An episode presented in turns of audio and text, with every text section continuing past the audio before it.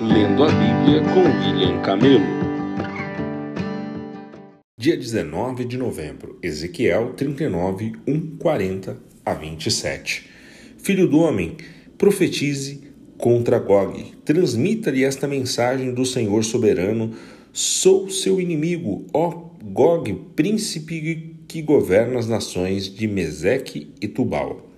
Eu o farei dar a volta e o trarei do extremo norte e o conduzirei em direção aos montes de Israel. Derrubarei o arco de sua mão esquerda e as flechas de sua mão direita. Você, seu exército e seus aliados morrerão nos montes. Eu os darei como alimento aos abutres e aos animais selvagens. Você cairá em campos abertos, pois eu falei, diz o Senhor soberano. Enviarei fogo sobre Magog e sobre todos os seus aliados que vivem em segurança no litoral. Então eles saberão que eu sou o Senhor. Assim farei conhecido meu santo nome no meio de meu povo Israel. Não deixarei que ninguém desonre meu nome, e as nações também saberão que eu sou o Senhor, o Santo de Israel. Esse dia de julgamento virá, diz o Senhor soberano. Tudo acontecerá como eu declarei. Então os habitantes da cidade de Israel sairão e recolherão seus escudos pequenos e os grandes, seus arcos e flechas, seus dardos e lanças, e os usarão como lenha. Haverá o suficiente para sete anos. Não precisarão cortar lenha dos campos nem dos bosques, pois essas armas fornecerão todo o combustível necessário. Eles saquearão aqueles que os saquearam e despojarão aqueles que o despojaram. Diz o Senhor soberano: Nesse dia preparei um enorme cemitério para Gog e suas multidões no vale dos viajantes, a leste do Mar Morto. Ele impedirá a passagem dos que viajam por ali, e eles mudarão o nome do lugar para Vale das Multidões de Gog. O povo de Israel levará sete meses para sepultar os corpos e purificar a terra. Todos em Israel ajudarão a sepultar, pois esse dia em que eu mostrar minha glória será uma data memorável para Israel, diz o Senhor soberano. Depois de sete meses, grupos de homens serão nomeados para percorrer a terra em busca de esqueletos para sepultar, a fim de que a terra seja purificada. Onde forem encontrados ossos, será colocado um sinal para que os coveiros o levem e os enterrem no vale das multidões de Gog. Haverá ali uma cidade chamada Amona, e com isso, enfim, a terra será purificada. Agora, filho do homem, Assim diz o Senhor soberano: chame todas as aves e todos os animais selvagens e diga-lhes: reúnam-se para meu grande banquete sacrificial. Venha de longe e de perto para os montes de Israel e ali comam carne e bebam sangue comam a carne de homens poderosos e bebam sangue dos príncipes das nações, como se fossem carneiros, cordeiros, bodes e touros, todos os animais engordados de Bazã. Devorem carne até se empanturrarem e bebam sangue até se embriagar. Este é o banquete sacrificial que lhes preparei. Comam com fartura a minha mesa, comam cavalos, condutores de carros de guerra, homens valentes e guerreiros de todas as espécies, diz o Senhor soberano. Desse modo, mostrarei minha glória às nações, todos verão o castigo que trouxe sobre eles e o poder da minha mão quando eu castigo. E daquele dia em diante o povo de Israel saberá que eu sou o Senhor seu Deus. As nações saberão por que Israel foi enviado para o exílio. Foi como castigo por causa do pecado, pois foram infiéis a Deus. Por isso me afastei deles e os entreguei a seus inimigos para que os destruíssem. Escondi dele o rosto e os castiguei, por causa de sua impureza e de seus pecados. Portanto, assim diz o Senhor soberano: Acabarei com o exílio de meu povo, terei compaixão de todo Israel, pois tenho zelo por meu santo nome.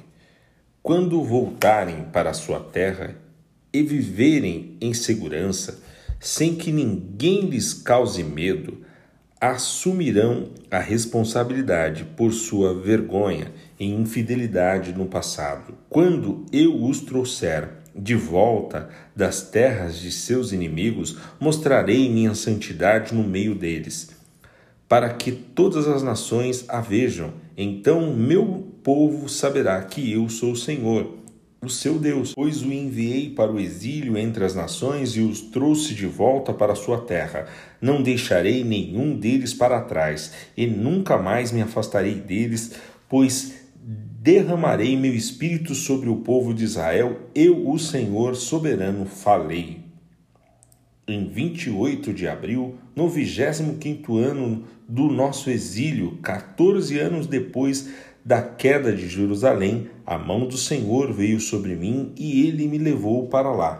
Numa visão, Deus me levou para a terra de Israel e me colocou num monte muito alto. Dali vi em direção ao sul algo parecido com uma cidade. Quando ele me levou, mais perto vi um homem, cuja face brilhava como bronze. Ele estava em pé junto a uma porta e tinha na mão uma corda de medir, feita de linho, e uma vara de medir. Disse-me, filho do homem, observe e ouça, preste muita atenção a tudo que lhe mostrarei. Você foi trazido aqui para que eu lhe mostre várias coisas. Depois você voltará ao povo de Israel e contará tudo o que vir. Vi um muro que cercava completamente a área do templo. O homem pegou a vara de medir de três metros de comprimento e com ela mediu o muro que tinha três metros de espessura e três metros de altura. Em seguida, foi à porta leste, subiu os degraus e mediu a soleira da porta, que tinha três metros de profundidade. Na passagem de entrada havia salas para guardas de cada lado. Cada uma das salas era quadrada e media três metros de cada lado, e a distância entre as salas era de dois metros e meio ao longo da parede da passagem. A soleira interna da porta que dava para o pórtico, na extremidade interna da passagem da entrada, tinha três metros de profundidade. Ele também mediu o pórtico, tinha quatro metros de extensão e suas colunas tinham um metro de espessura. Esse pórtico era a extremidade interna da passagem de entrada e era voltado para o templo. Havia três salas de cada lado da passagem de entrada, cada uma tinha a mesma medida e as partes entre elas também eram idênticas. Então o homem mediu a porta de entrada que tinha cinco metros de largura e seis metros e meio de comprimento na passagem. Em frente de cada sala havia uma mureta de meio metro de altura. As salas propriamente ditas tinham três metros de cada lado. Então ele mediu toda a largura da porta, a distância desde de a parede dos fundos de uma sala para guardas até a parede dos fundos de outra sala. Essa distância era de 12 metros e meio. Mediu as paredes divisórias ao longo de todo o interior da passagem até o pórtico. A distância era de 30 metros. O comprimento total da passagem de uma extremidade à outra era de 25 metros. Nas paredes das salas e em suas paredes divisórias havia janelas embutidas que se estreitavam em direção à parte interna. Também havia janelas no pórtico. As superfícies das janelas divisórias eram enfeitadas com entalhes de palmeiras então o homem me levou pela entrada até o pátio externo do templo. Ao longo dos, das paredes do pátio havia uma calçada, e junto às paredes havia trinta salas que abriam para a calçada. A calçada ladeava as portas e seus comprimentos, desde os muros até o pátio, era o mesmo da passagem da entrada. Essa era a calçada inferior. Em seguida, o homem mediu a largura do pátio externo do templo entre a entrada externa e a interna, e a distância era de 50 metros. O homem mediu a porta norte da mesma forma que a leste. Também ali havia três salas e um pórtico. Todas as medidas eram iguais às da porta leste. A passagem da entrada tinha 25 metros de comprimento e 12 metros e meio de largura entre as paredes do fundo de uma sala para guardas e a parede dos fundos de outra sala.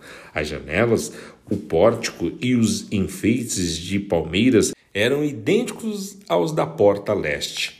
Havia sete degraus que davam para a passagem da entrada, e o pórtico ficava na extremidade interna da passagem de entrada. Do lado norte, como do lado leste, havia outra porta que dava para o pátio interno do templo, oposta à entrada externa.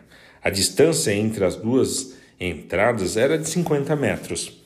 Então o homem me levou à porta sul e mediu suas partes e eram exatamente iguais às medidas das outras portas. Tinha janelas ao longo das paredes como as outras e um pórtico no qual a passagem de entrada abria para o pátio externo. E como nas outras portas, a passagem de entrada tinha 25 metros de comprimento e 12 metros e meio de largura. Essa entrada também tinha uma escada com sete degraus que davam para ela, um pórtico na extremidade de interna e enfeites de palmeiras nas paredes divisórias. E aqui também havia outras entradas que davam para o pátio interno, oposta à entrada externa. A distância entre as duas entradas era de 50 metros.